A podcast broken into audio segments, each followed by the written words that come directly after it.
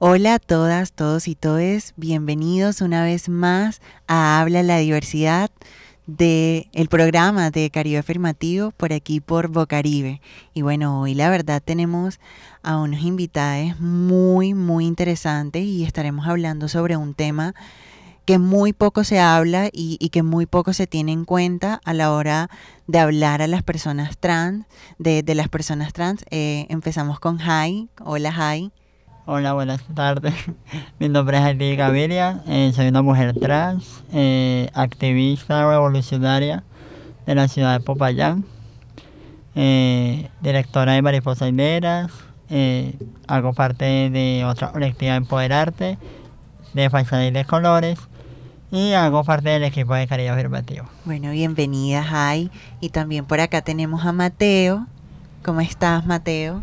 Muy bien, muy bien. Este, qué lindo espacio, en realidad. Y bueno, un placer. Me llamo Mateo Largacha. Soy un hombre trans, activista de los derechos LGBT.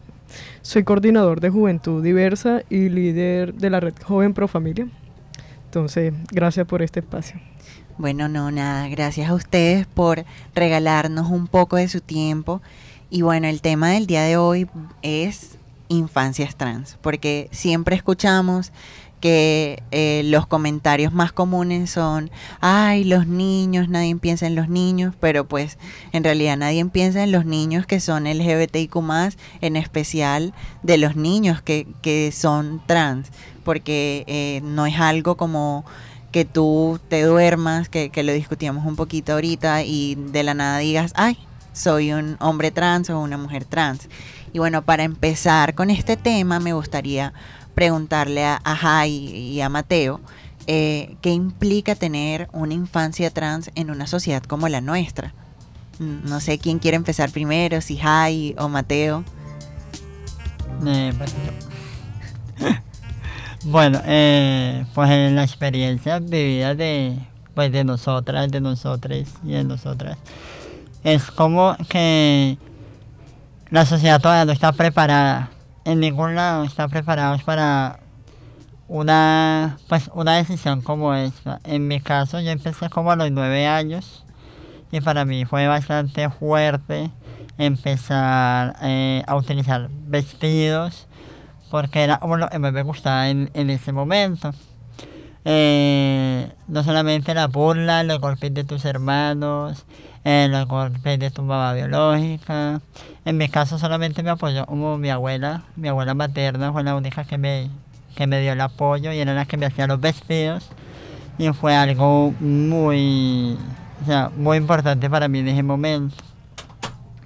El, el ser o empezar a tan temprana edad y saber y entender que es algo o somos personas diferentes es algo como de locos por el llegar a... Por ejemplo, mi abuela me decía como que se ponen los vestidos dentro de la casa, más no fuera de la casa. Porque el miedo de ella era eh, pues las agresiones físicas que de pronto viviera en la calle. No es como que te pones el vestido y sales. No. Te pones el vestido dentro de la casa, con tranquilidad, y, y poquito a poco vamos como eh, ganando esos espacios. Era que yo le entendía a, a mi papi en ese momento. Pero dentro de la casa era peor, eh, decir, golpes a diario por tener un vestido o por tener un, una muñeca o por tener algo diferente a lo eh, los niños hombres tienen. Entonces, pues, es, o sea, la sociedad de verdad no está preparada y no va a estar preparada nunca. Porque si nos podemos ver, en la época de, en mi época era muy difícil y en esta época se está poniendo un poco más difícil. O sea, no avanzamos y no retrocedemos. Si nos podemos ver, hay todavía muchas personas trans que se van de sus casas a muy temprana edad y se van a dejar la calle. Nos toca la calle y no tenemos un buen apoyo de la familia. No sé, Sí, mi claro. compañero. Y yo creo que también influye un poco el hecho de que en ese momento muy poco se hablaba de que era una mujer trans. Entonces creo que todos coincidimos en que pues ni siquiera sabíamos qué era lo que estaba pasando con nosotros. Porque pues digamos, uno puede pensar como quiero ser una mujer, pero el, ese quiero ser una mujer o quiero ser un hombre hay un porqué. Y más cuando vives en una sociedad que está la mujer cisgénero heterosexual y el hombre cisgénero heterosexual que hacen que tu realidad esté como eh, un poco distorsionada de que, o sea, soy la única que es así o soy el único que es así. Cuéntanos un poquito como de, de cómo fue esa experiencia para ti, Mateo. Bueno, eh, comenzando eh, por primero, yo soy de la ciudad de Barranquilla y bueno, aquí culturalmente el hombre es como esa cabeza de hogar, ese ejemplo a seguir. Y bueno, en mi casa yo no tuve como esa imagen de, de un papá. Desde ahí comienza todo. Entonces la imagen de un papá era mi mamá y a quien yo siempre he admirado. Entonces pasa que también vengo de una familia religiosa mi mamá es pastora, mis tíos son pastores, entonces se hace un poquito más complicado la cosa. Eh, yo crecí en la iglesia, eh, hacía parte de la alabanza, todo, pero siempre me preguntaba él por qué comienza ese, por qué me gusta esta chica, eh, por qué me atrae ese camisa, camisa de él, porque y ahí es donde comenzamos a preguntarnos, ve, ¿por qué yo me siento así? ¿Por qué la muchacha me gusta? Si me debería gustar un niño, si me debería gustar vela, la, de pronto el vestidito, mi mamá le encantaba comprarme vestidos a montones. Entonces, uno, por ser una de, de, pronto una persona pequeña en ese momento, de pronto uno se adapta a ese crecimiento. Cuando pasan los 13, eh, siempre ha, estado marcado una red social para mí que era Tumblr. Entonces, en Tumblr era como un lugar seguro para mí, donde yo podía como expresar todo eso, lo que yo, todas esas cosas que sentía, todas esas frustraciones, eh, eh, todos esos sufrimientos, porque era algo que yo tenía y era como unos latigazos que yo vivía y era por qué me gustan las niñas. Entonces en la iglesia era la homosexualidad. El demonio. El demonio. los espíritus. Eh, las personas trans, lo peor. Entonces, que eran, siempre estaba como, son personas que atracan, son personas... Y se vivían como en, ese ámbito de que, eh, de prejuicio, de estima hacia la población LGBT. Bueno, eh, pisé mis 13, 14 años y salí del closet como una persona bisexual. En eso todavía mis pronombres eran ella. Y al pasar el tiempo, cuando solamente digo que soy una persona bisexual, enseguida me, me corren de la casa. Recuerdo eso, fue una noche, una chica fue a visitarme a la casa y mi mamá bajó como loca y miró a la muchacha, ella es lesbiana. Te largas de aquí. Y no estaba ni en su casa. Entonces, abajo de mi casa había una, una panadería, estábamos ahí, y la echó de la panadería y me mandó, me dijo, te vienes para adentro y comenzó a insultarme, etcétera, etcétera. Me dijo, no quiero una persona así en mi casa y te vas. Y dije, bueno, me voy. Y caminé en las calles hasta que me encontraron literalmente. Eh, entonces me devolvieron, me, me, castigaron, etcétera, etcétera. Y cuando piso los 15, eh, me consigo pues una chica eh, donde estudiaba de la EDA, música, y nos hicimos noviecitos. Y ahí es donde comienza ese tránsito de, de Alex. Entonces, Alex en ese momento comenzó a cortarse el cabello, comenzó a sentirse cómodo con ropa ancha de hombre. Y dijo, no, este es mi lugar seguro. Entonces, pero a pesar de era aunque era mi lugar seguro, era, digámoslo así, en cierta parte como un tormento por lo que vivía fuera en la sociedad. Entonces, cuando eh, estaba en ese momento, estaba en la escuela y no me aceptaron en la escuela con el uniforme de hombres. Entonces me tocó buscar otras escuelas para poder seguir estudiando. Y duró un tiempo, un tiempo sin estudiar. Muy- entonces me tocó validar para poder terminar mis estudios. Entonces ahí vamos. entonces eh, es difícil, eh, en realidad es difícil y más cuando creces en una familia con eh, de pronto una ideología de, de pronto de, de religiones. eh, donde de pronto, aunque mi mamá siempre fue ese, ese, ese referente de, de- ese hombre de la casa, era más como más aceptable lo que decían mis hermanos mayores, hombres, porque yo creo que ni mi hermana. Entonces ahí veni- venimos como en, en esa cultura machista, religiosa, y para un- de pronto eh, para ese niño de ese tiempo era muy difícil, muy, muy difícil. Y en eso era, era tan difícil que, que busqué como soluciones en, de pronto en cortarme, porque hay que también visibilizar eso, que a veces uno no sabe de dónde, dónde como no tienes a nadie con quien contarlo. Cuando yo quise expresar sobre mi orientación sexual a las personas muy cercanas de la iglesia, lo primero que hicieron fue como decirle a los pastores y los pastores dijeron, aléjense de esa persona. O sea, mi proceso, su- supuestamente para la iglesia, yo lo tenía que vivir solo. Entonces, todo el mundo de la iglesia se fue, ni, ni, ni como ven, vamos a ayudarte o algo. O sea, literal, todo el mundo como que eres el único diferente aquí y pues para no decir como, ay, eres una persona con demonios, eres el único diferente, entonces como que vive tu proceso, Dios va a cambiarte y, y eso fue lo que yo vi en realidadmente, pero cada cabeza es un mundo y, y bueno, eso deja enseñanza a uno como persona trans también, eh, que a veces de pronto no son, no es ni el propio Dios, digámoslo así, yo creo en Dios, pero a veces son también como, como esas cosas que, que, que tienen las personas hasta por ser fanáticas, digámoslo así. Entonces, también, pues, eh, por ese fanatismo también destruyen sueños, vidas. Y en mi caso era, lo digo porque, pues, siempre he vivido un entorno donde todos son evangélicos. Entonces, eh, es fuerte eso.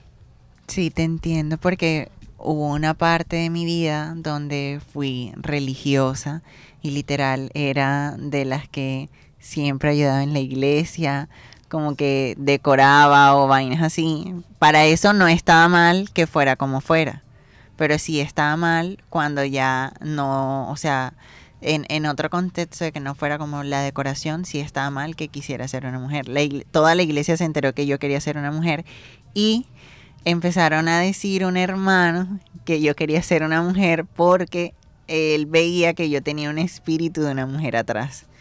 Entonces, son como cositas que después tú piensas y dices como que menos mal que salí de ahí.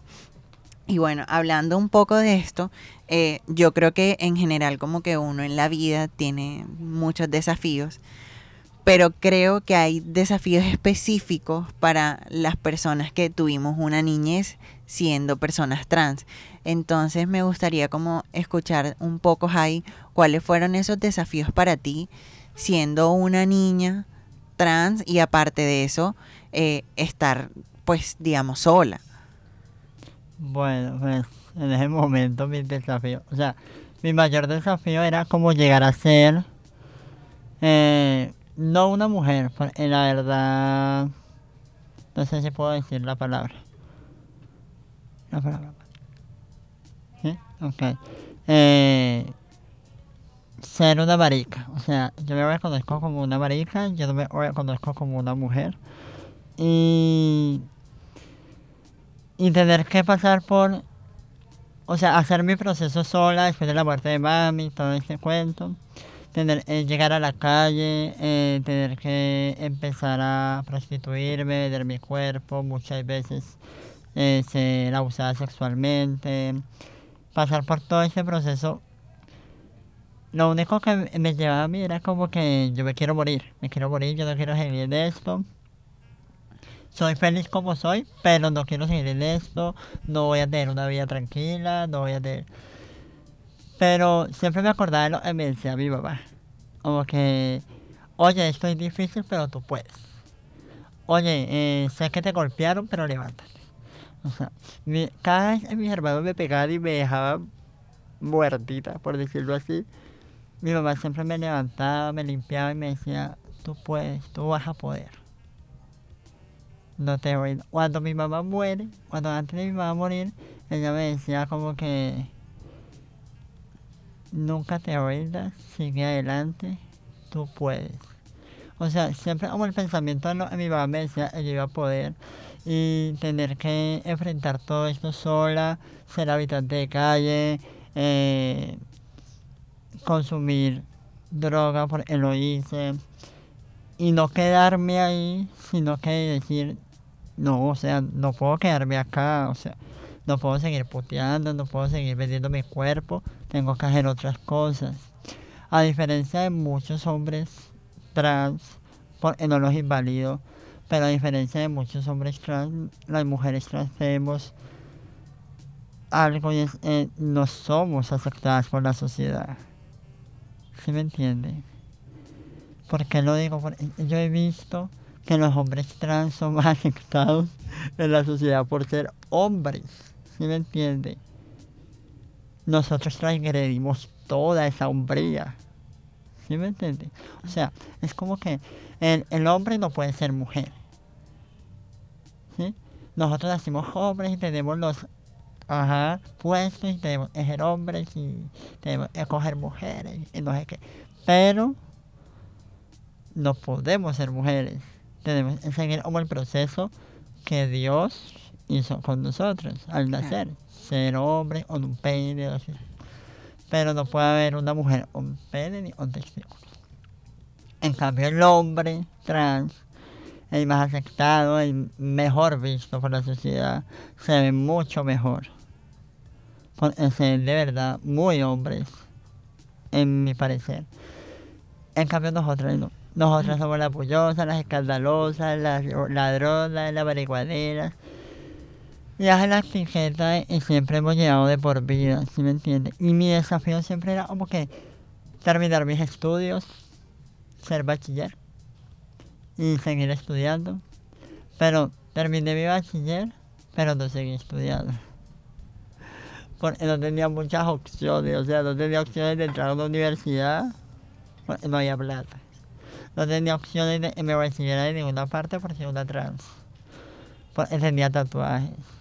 O sea, cada cosa que yo hacía retrocedía más. No solamente ser marica, sino también una persona con tatuajes. Que en otros años atrás era como un, muy mal visto los tatuajes en las personas. Y eh, los, los que tenían tatuajes eran ladrones, los tenían tatuajes, o sea, también gente eliminada por la sociedad. Entonces yo tras de ser marica, también era tatuada. Entonces, o sea, que, o sea, hasta dónde podía mirar, no podía mirar más allá sino seguir en la calle, eh, empecé como a vender bonais, a vender arepas, a hacer cosas diferentes, trabajar en casas de familia. Y así poquito a poco fue como me fui convirtiendo pues, en activista, o me, ayudar a las chicas también, a hacer diferentes cosas, o sea, no quedarme ahí con las dos etiquetas de ser puta y peluquera, porque la peluquería no me gusta. Y la putería pues me gusta, pero no ejercerla. Bueno, eh, Mateo, cuéntanos un poquito sobre esos desafíos que afrontaste cuando pues eras un niño. Bueno, eh, digamos, como te venía comentando, el tema de, la educación. Eh, voy a reservar el nombre del colegio.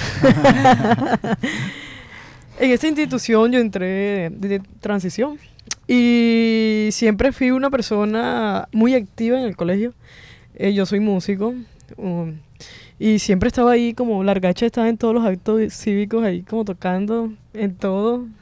Entonces, hasta para los bailes, yo me metía en todo, siempre me gustó el arte. Y me dolió mucho en ese momento cuando yo doy como esa información de, ve, voy a hacer mi tránsito y me gustaría que me aceptaran aquí tal y como soy. Y dijeron que no. Que no, que entonces yo dije como que bueno, yo quiero, se puede. Entonces mi mamá como también metiendo la mano por mí para que no dejara de estudiar, pero puede venir con el uniforme de educación física. No, el manual de convivencia dice esto, esto. Y tú quedas como, hombre, ¿cómo así? Y mi mamá, como, ajá, me iba regañando, me viste, entonces todo como esto no es de Dios, te está cerrando las puertas, sigue tu vida normal. y yo decía, no, no, no puedo seguir mi vida normal porque esa no es mi vida, que esa no es la vida que yo quiero. Esto es lo normal en realidad. Entonces, al pasar el tiempo, dejé de estudiar y comencé a juntarme con personas, no digamos malas, o bueno, sí. Este, entonces ya venía como, no estudias, entonces eres una persona trans, no estudias, no haces nada, vives drogándote, entras en las drogas también. Y me reuní, me, me reunía con amigos que andaban, que mataban y, y, y se drogaban y robaban. Pero siempre estaba ahí como en ese parche y siempre lo vi así porque siempre, después de que uno estaba como en, en, el, en el viaje astral, todos llegábamos como a desahogarnos y a decir como, eh, nunca he estado con una familia. Entonces el otro decía como, nadie me quiere en mi casa. Y era como un espacio donde tú decías, bueno, aquí me puedo desahogar. Eh, pero nunca fue como algo así que, a pesar que fueron mis amigos de parche y estuve con ellos, nunca me fui como de pronto a otros límites, de pronto como robar o hacerle algo a alguien. Pero sí estábamos ahí como para escucharnos y escuchar la vivencia que vivía cada uno. Y éramos, eh, éramos niños, literal, éramos niños. Y bueno, yo tenía ahí entre 15 y 16 años. Entonces, la mayoría no estudiaban tampoco. Pero yo me decía, no, no es la vida que, que en realidad yo quiero. Y al pasar el tiempo, pues llegó un día que, que yo dije, ve, no quiero drogarme más, no quiero hacer esto pero era una lucha. Era una lucha porque era mi diario vivir, literalmente. Era mi diario vivir, era que mi mamá peleábamos. Bueno, digamos, yo peleaba con mis hermanos, porque todo lo que yo hacía a mis hermanos no le parecía. Y a pesar que uno dice, oye, yo pues entiendo el pensamiento de ellos porque de pronto ellos viven otra época, vivieron otras épocas, uno intenta como decir, pero oye, yo también quiero que acepten y respeten mis decisiones. Y en el, en el transcurso de, todo esto, yo le dije a mi mamá como de, mami, quiero estudiar. Entonces ella me dijo, vamos a hacer algo. Vamos a buscar para que valides, termines tus estudios, pero va a, llegar, va a llegar un límite hasta donde yo te voy a ayudar. Yo le digo, bueno, mami, no hay problema por eso. En mi validación, yo todavía estaba con mi problema de salir de las drogas, que, quería salir adelante, eh, porque era algo que yo sentía que tampoco me dejaba avanzar. El vivir todos los días drogado era como, como oye, ya, ya, tu cuerpo hasta llega un momento que te dice como que, oye, no más, estoy muy recargado de tantas cosas. Y recuerdo que un día unos amigos me dijeron como, no, vamos a parchar. Y nos fumamos eh, un cigarrillo de marihuana. y tuve un mal viaje.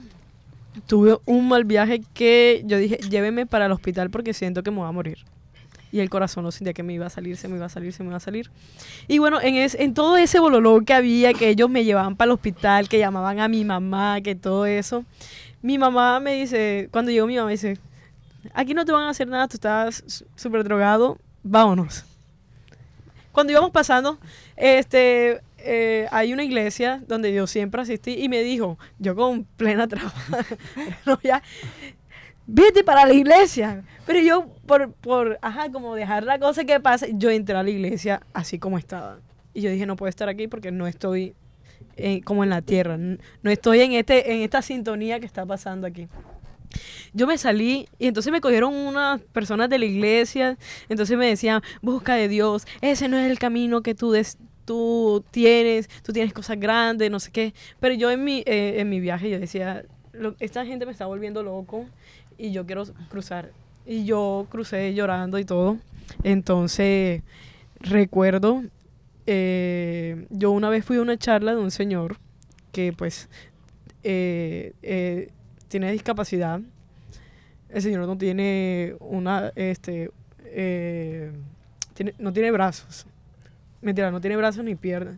Y él siempre estuvo dando, hubo un mensaje que él dio que hasta ahora todavía lo tengo en mi corazón y en mi mente, y es que él cogió un billete de 50 y él dijo, ¿ustedes ven un billete de 50? Sí, y tal. Bueno, yo voy a coger el billete de 50, lo voy a arrugar y voy a volver a abrir el billete de 50. Sigue siendo un billete de 50, ¿verdad? Entonces él dio la charla que a pesar que era un billete de 50 y tú lo arrugabas, iba a siempre iba a tener el mismo valor. Precisamente ese, yo cruzando con lágrimas abajo, me encuentra el Señor. Con la, con la, con la esposa. Y yo le dije, oye, yo necesito hablar con usted, yo lo conozco, de una charla, ta, ta, ta, ta, ta, ta. Y el Señor, ah, como que, ah, sí. y yo le dije, estoy pasando por este momento, ta, ta. Y el Señor terminó siendo también evangélico. no, yo voy a predicar acá al frente, ¿ves? Y yo, yo no quiero. Pero yo le dije, no, yo le, le comento esto porque estoy pasando esto, esto. Y me dijo, para mí tú eres un hombre y para Dios también vas a seguir siendo un hombre. Sigue tu camino, cumple tus sueños, al tu proyecto de vida. Y eran las palabras que en ese momento yo sentía. Y eso fue algo que me ayudó como a terminar ese estudio que yo necesitaba. Bueno, a pesar de ese estudio, para no alargarnos un poquito más, este, el tema fue que yo dije, quiero entrar al SENA, necesito entrar al SENA porque quiero comenzar a prepararme para mi futuro, para mi proyecto de vida. Y mi mamá me dice, pues ya, ya entro al tema de la graduación, todo. Mi mamá dijo, bueno, hasta aquí te ayudo. Tú te pagas tu diploma. Todo lo, si tú quieres preparativos, todo, páguelo usted. Pero ya yo cumplí hasta cierta Yo me gradué por ventanilla, porque ¿a dónde plata? no había. Y una chica, recuerdo, em, me dijo, oye Alex, yo tengo 90 mil pesos, te los puedo prestar. Tú verás qué haces con esos 90 mil. Y venía el Pride. Y yo dije, ¿qué hago?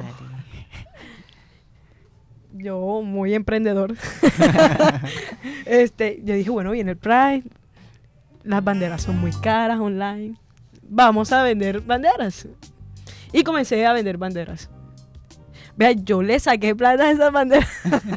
yo pagué mi, mi, pagué mi diploma, eh, pues pagué eh, las cosas que tenía que entregar en, la, en el SENA y eso me rindió para transporte, no sé qué. En ese momento para mí era mucha plata porque yo decía, no, yo tenía que buscar 300 y pico y literal mi ganancia, o sea, de todo que yo vendí fueron como 500 mil pesos que le gané, pero para mí era mucho porque yo decía, mira, pago mi diploma, me alcanza para ir a los transportes del SENA, no sé qué, para llevar los papeles, y preciso, y yo, a pesar de siempre, yo decía, bueno, un momento tienes como ese rechazo a Dios por todo lo que pasa, pero yo comencé como a orarle, a orar a Dios. Decirle como si es tu voluntad en realidad, y, lo voy a decir aquí, como si es tu voluntad de que yo no sea una persona trans, cámbiame. Yo se lo dije. Si es tu voluntad que yo no siga la droga, ayúdame a salir de las drogas en todo este proceso, yo llevo como ya cuatro años sin consumir nada de drogas, pero sigo siendo una persona trans. y un, hombre trans muy orgulloso. Y este, todo este tránsito que, que he tenido me ha ayudado a salir adelante. Terminé mi tecnólogo, soy tecnólogo en producción de multimedias y es algo que tú dices, wow, o sea, a pesar que la gente no daba ni un centavo por ti nunca te dijeron, oye, te voy a ayudar para estudiar, oye, ¿qué necesitas? Oye, esto, porque uno de la calle no espera nada, pero sí de la familia.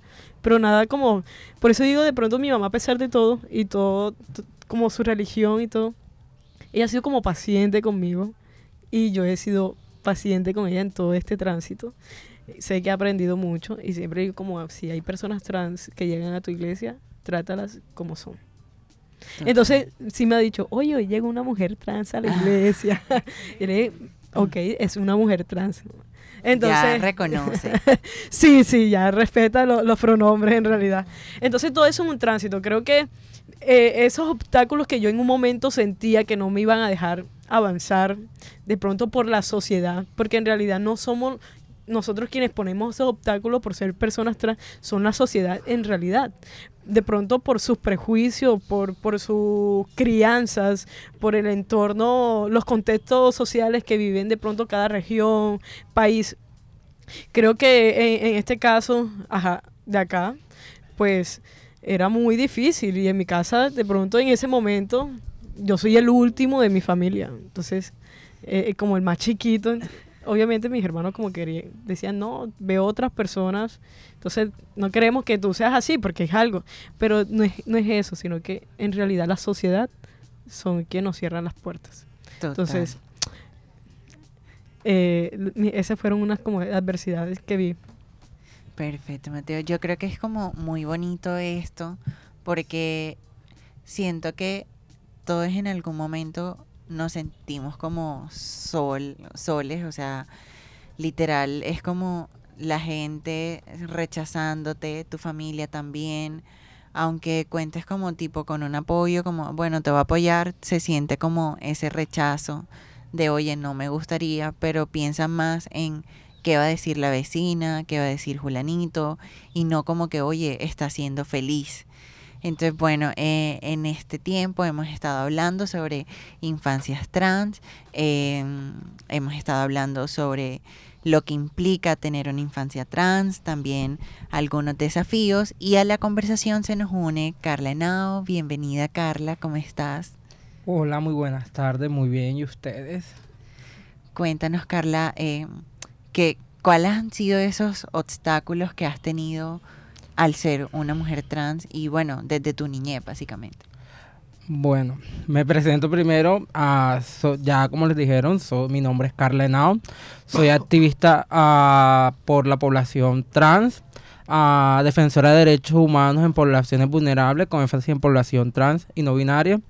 Soy estudiante de Derecho de octavo semestre de la Universidad Atlántico y soy directora de la colectiva de Faisanes de Colores y miembro y vocera de algunos grupos como Mesa LGTBIQ de Barranquilla Atlántico, Bloque Trans, Juventud Diversa, entre una lista larga de, actividades que hago.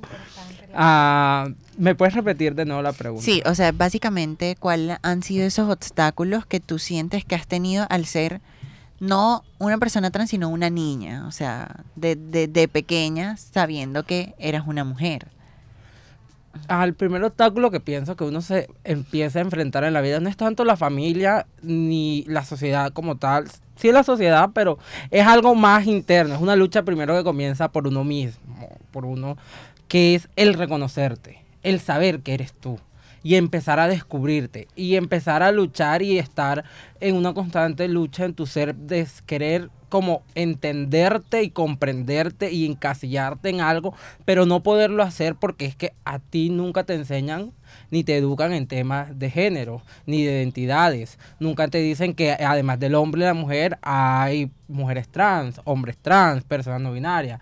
Eso no te lo enseñaban y ni te lo enseñan. Entonces, el tú no saber ni entender quién eres tú, quién eres tú, qué es lo que hace, por decir, qué es tu vida, porque tú viniste al mundo, es como que la primera barrera o lo primero donde tú te enfrentas, que es esa batalla personal antes de enfrentarte a esa batalla con tu familia, con sociedad, con todo, es contigo mismo, ese mar y ese caos interno que no sabes ni cómo resolverlo porque es que tú no tienes las preguntas para poder solucionarlo, ni tienes las respuestas tampoco, no tienes nada, porque no sabes ni qué preguntar, ni dónde preguntar, ni cómo preguntar, porque no están esos conocimientos. Entonces, es el, el primero de autorreconocerte como una mujer trans o como un hombre trans, es algo que desde niños nos acarrea, nos limita, nos lleva muchas cosas. Por ejemplo, en mi caso, yo sufrí mucho de bullying en mi colegio y, y además de sufrir del bullying,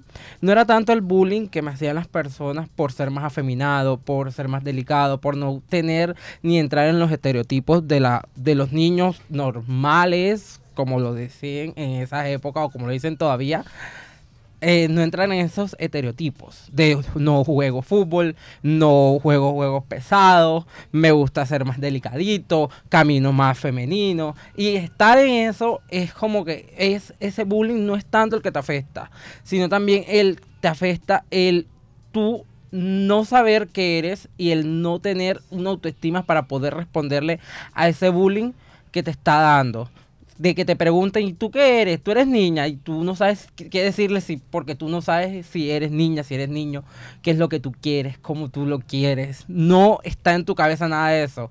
Y nada más te quedas callado recibiendo los insultos y los insultos y los insultos y los insultos. Pero tú dices, ¿cómo respondo? ¿Qué digo? ¿Cómo hago? Si yo ni sé quién soy. Entonces, yo lo que mucho que yo me enfrenté fue el bullying al no tener una autoestima, al no tener una personalidad.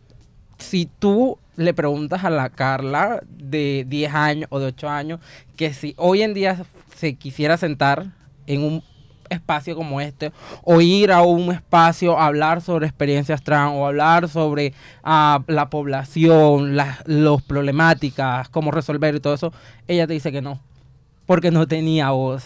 En esa época mi voz no se escuchaba, mi voz no era, por decir, yo no tenía una voz propia, era la, la voz del difunto, de la persona que antes fui, pero esa voz no tenía fuerza, porque no tenía nada como lo que empecé a construir y a eh, ver cuando empecé a reconocerme.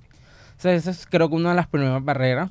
Después enfrentarte a la barrera social como amistades, familia, el que te que eh, a dar tú entender que no tienes que esperar validación de ellos para sentirte y ser, identificarte, el tener una lucha constante de que tu papá te hacen a un lado, de que tu familia te hace a un lado, de que están las burlas, están el acoso que vives en la calle, lo vienes a vivir también en tu familia, porque ya como ven que tú eres más delgado, entonces dicen que te, te, te insultan, es como para hacerte que más fuerte, para que puedas ser más, te, más resistir en la calle, pero no, te hacen más daño porque tú el bullying de la calle lo te lastima, pero lo pasas. Pero lo que tus papás, o tus hermanos, o tus tíos, o tu familia te dice, te queda para toda la vida marcado.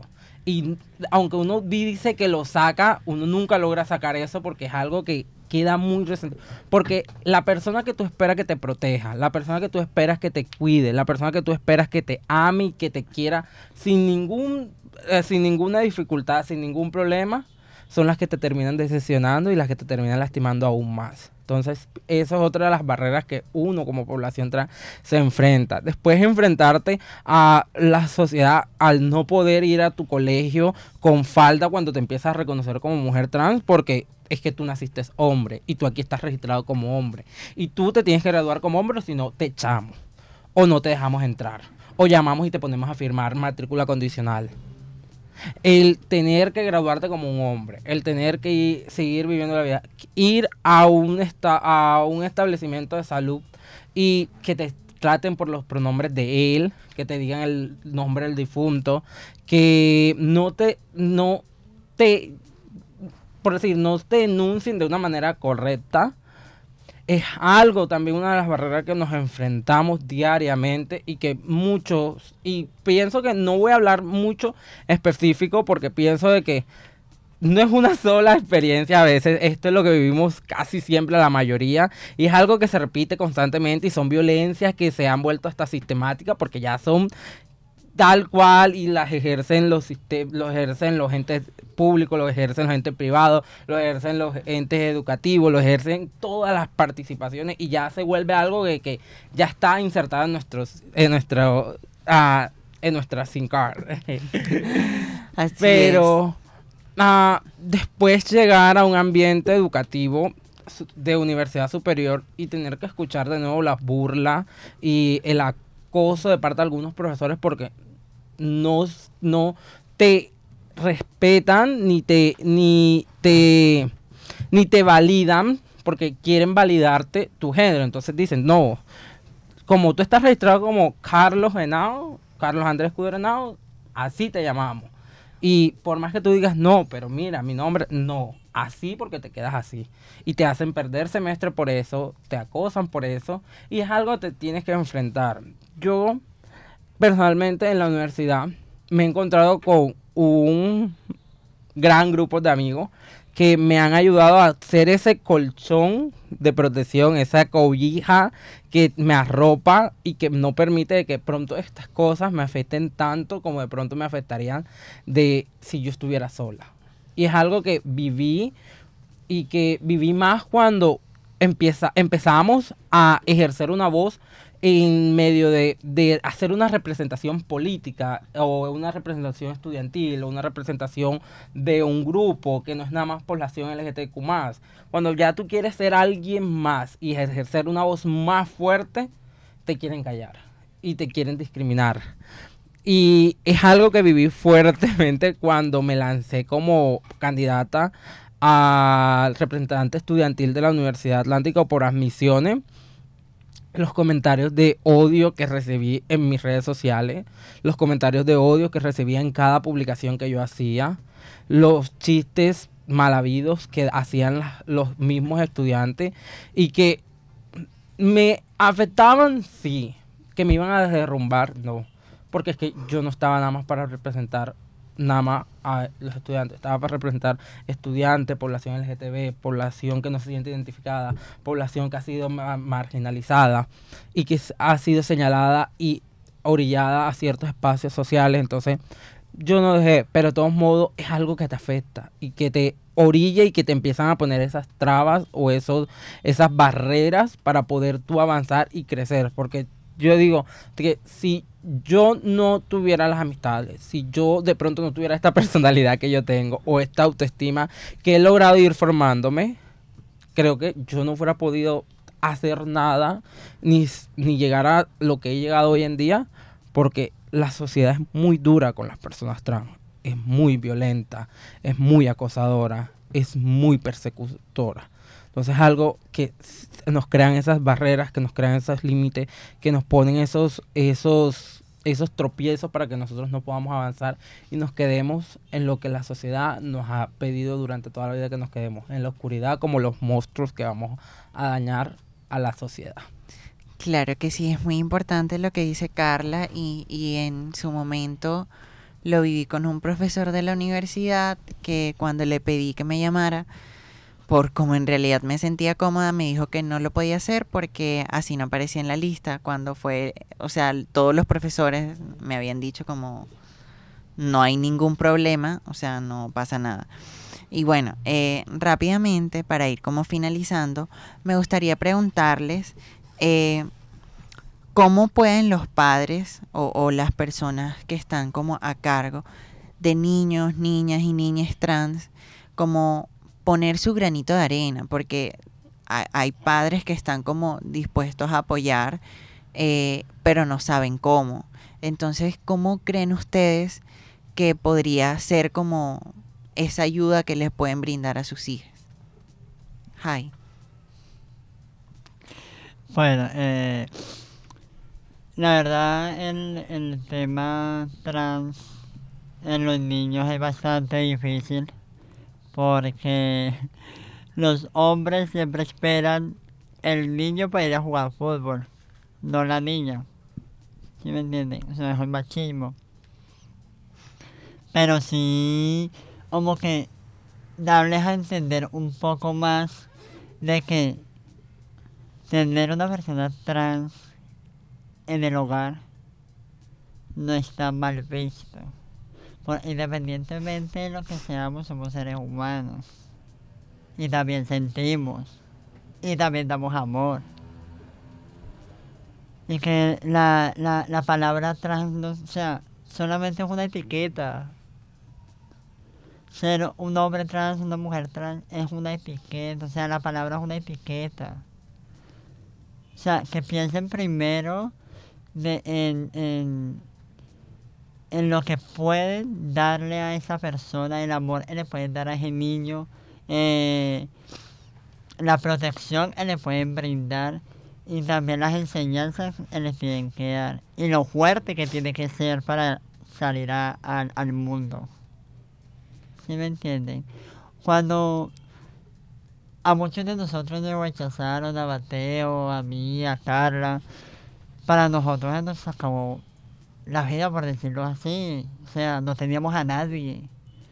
Hoy en día hay muchas herramientas, hay muchas cosas donde los papás, las mamás pueden aprender, pueden ver, o sea, no creo que un papá ni una mamá vaya a querer ver a su hija trans en una esquina eh, asesinada o a su hijo trans asesinado. ¿Sí me entiende?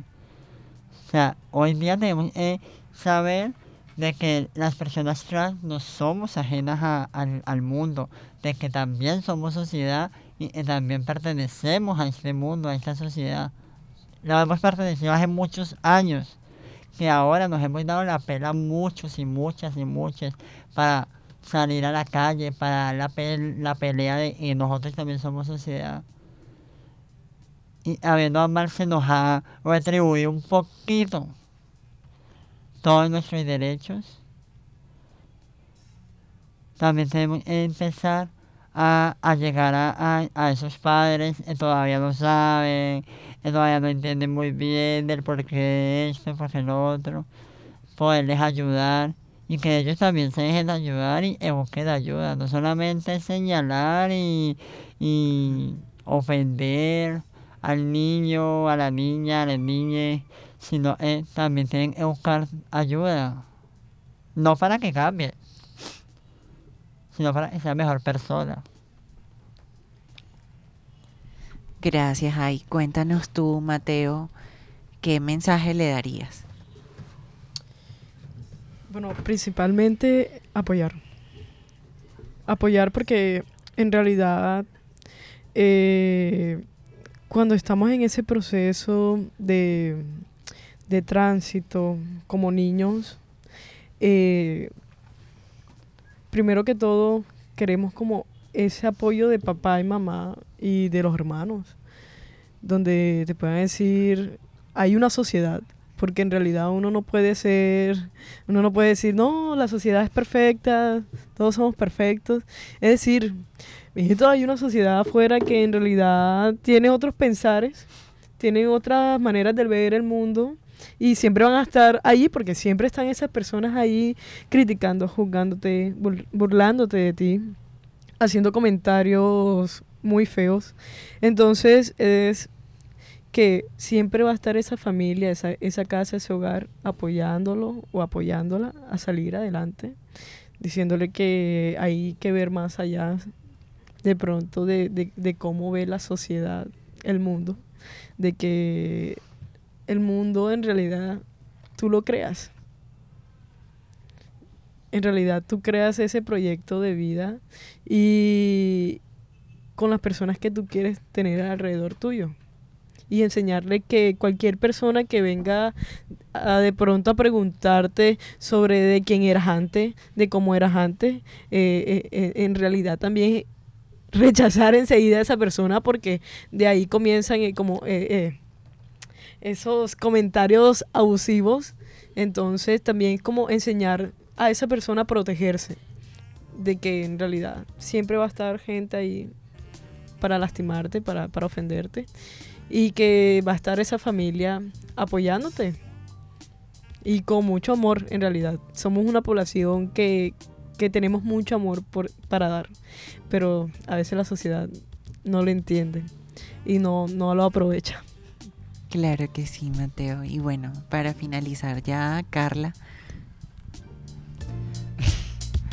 Ah, pues como mis compañeros ya dijeron, el primero de los todos los consejos que tengo para darle, el primero es el amor. El amor es muy importante para nosotros, para cualquier persona, hasta para un animal es importante el amor, porque sin el amor un perro se puede morir, sin el amor un gato se puede morir y también un niño sin el amor puede morirse. De pronto no morirse eh, naturalmente, pero sí sentimentalmente, en su interior, en su jugosidad o su manera de ser. Entonces, démosle a nuestros hijos todo el amor que se merecen. No es malo darle un poco de amor a nuestros hijos porque no los estamos ni mal acostumbrando, ni mal acostumbrando, ni dándole algo que no se merecen, porque son nuestros, vienen de nuestro ser, vienen de nuestra semilla, de nuestro, de nuestro mismo amor.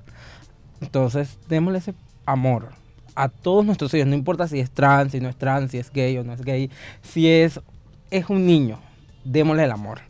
Segundo, no los criemos ni empecemos a criar a nuestros hijos en base a unos roles sociales. La sociedad se construye por la sociedad misma.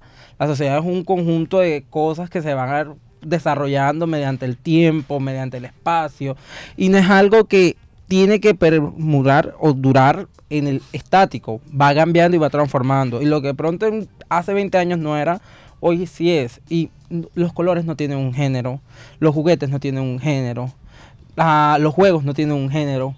Si nuestra niña quiere jugar fútbol, déjenle jugar fútbol. No significa que por eso es más masculina o menos masculina, o es menos niña o es más niño. No, no lo es. Es un juego donde está jugando y quiere divertirse. Dejemos a nuestros niños divertirse de la manera que ellos quieran, porque en sus infancias y en sus cabezas no está ni la maldad, ni la sevicia, ni, ni, ni la perversidad, nada de eso.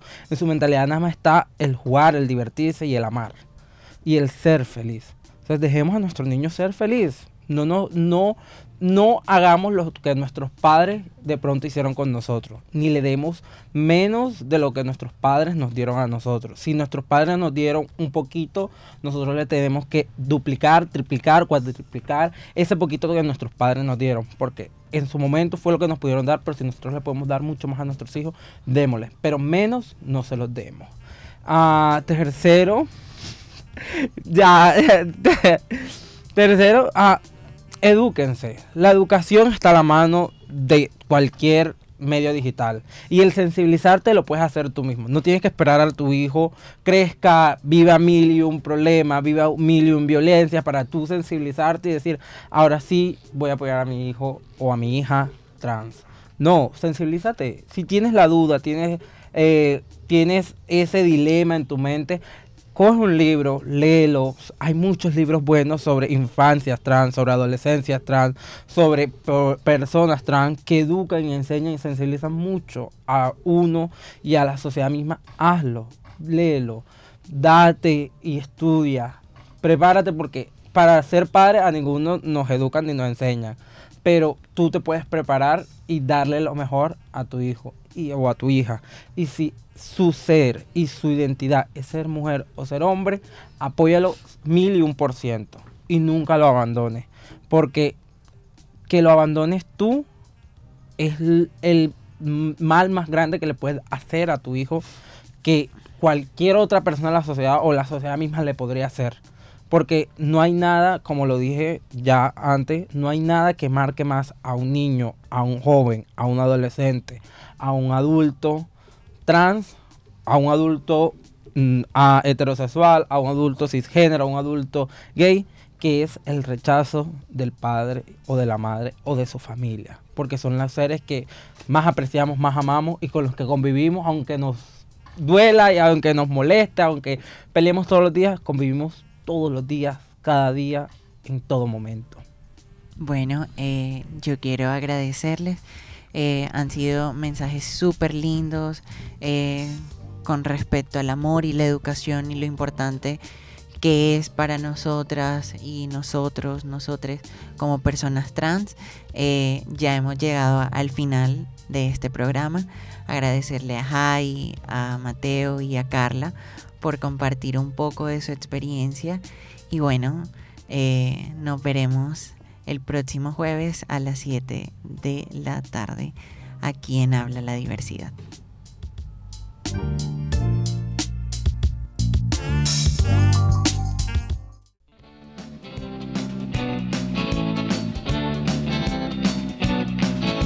Habla la diversidad. Habla la diversidad. Habla la diversidad. Habla la diversidad. Habla la diversidad. Habla la diversidad. Hoy escuchaste Habla la diversidad, el programa de Caribe Afirmativo donde hablamos de derechos, de historias de personas LGBTIQ desde su diversidad. Sintonízanos todos los jueves a las 7 de la noche por Bocaribe, en la frecuencia 89.6 FM. Síguenos en redes sociales, arroba Caribe Afirmativo.